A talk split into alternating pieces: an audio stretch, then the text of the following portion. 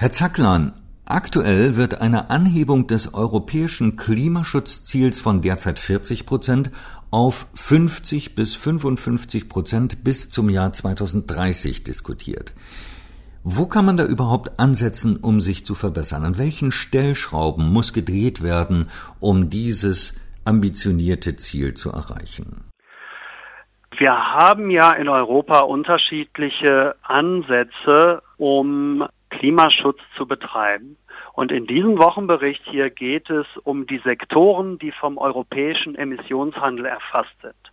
Dies sind insbesondere die Energieerzeugung, also äh, Strom und Wärme, aber auch eine Reihe von Industriesektoren, beispielsweise Stahl, Zement, Glas, Papier. Und äh, in diesen Bereichen gibt es den Emissionshandel und der Emissionshandel wird gesteuert über die Obergrenze. Wir nennen das CAP, für Englisch die Begrenzung. Und diese Begrenzung wiederum wird gesteuert über einen Faktor, der nennt sich in unserem Fall der lineare Kürzungsfaktor. Und dieser Faktor führt dazu, dass diese Obergrenze Jahr für Jahr um einen bestimmten feststehende Menge an Emissionen gesenkt wird. Aktuell ist dieser lineare Kürzungsfaktor auf 2,2 Prozent des Caps im relevanten Jahr festgelegt für den Zeitraum 2021 bis 30. Das entspricht in etwa einer Absenkung der Gesamtemissionen um circa 48 Millionen Tonnen CO2-Äquivalente im kommenden Jahrzehnt. Inwieweit muss diese Obergrenze, das CAP, angepasst werden, um die neuen äh, Klimaziele erreichen zu können? Nun, zunächst muss man sich entscheiden, welches Klimaziel man denn eigentlich erreichen will. Also geht es um die 50 bis 55 Prozent. Im Europäischen Parlament wird sogar 65 Prozent diskutiert. Also das hängt eben davon ab. Was wir machen, ist, wir berechnen ein sogenanntes Emissionsbudget. Also das ist die Gesamtmenge der Emissionen, die von 2016 bis 2050 dazu führt, dass der europäische Beitrag zur Erreichung des 1,5 Grad Zieles was wiederum im Einklang mit dem Pariser Klimaabkommen ist, erreicht werden kann.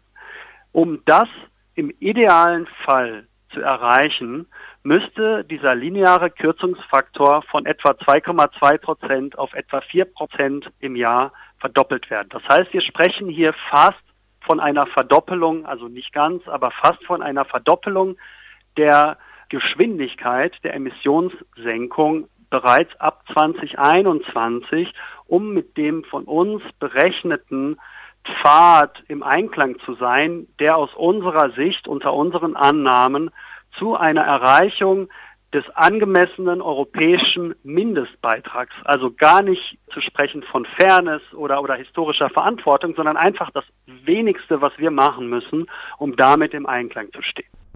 Wie realistisch ist denn eine sehr starke Verschärfung dieser Obergrenze, dieses Cap. Was ist da möglich? Was können die Industrie und die entsprechenden Sektoren da überhaupt vertragen? Wenn man äh, die aktuell geplanten Energiepolitiken, die auf europäischer Ebene in verbindliche Ziele für den Anteil an erneuerbaren Energien im europäischen Energiemix und für äh, Verbesserungen in der Energieeffizienz schon festgelegt sind.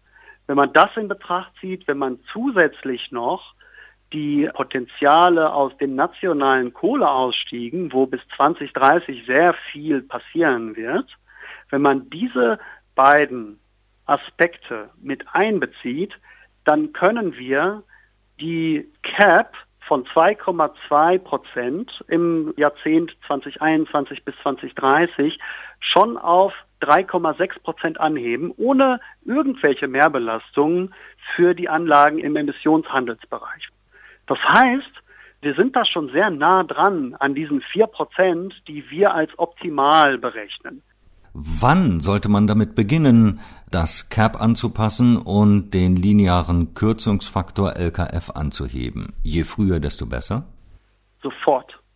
Also in unseren Szenarien ergeben sich die vier Prozent unter der Annahme, dass wir das CAP schon im Jahre 2021 anpassen können. Also praktisch sofort. Wenn wir das erst fünf Jahre später anpassen können, das ist die Annahme, dass wir das CAP immer nur im Fünfjahresabstand anpassen können, dann müssen wir ab 2026 sehr viel mehr machen, um dann noch auf diesen kosteneffizienten Pfad zu gelangen.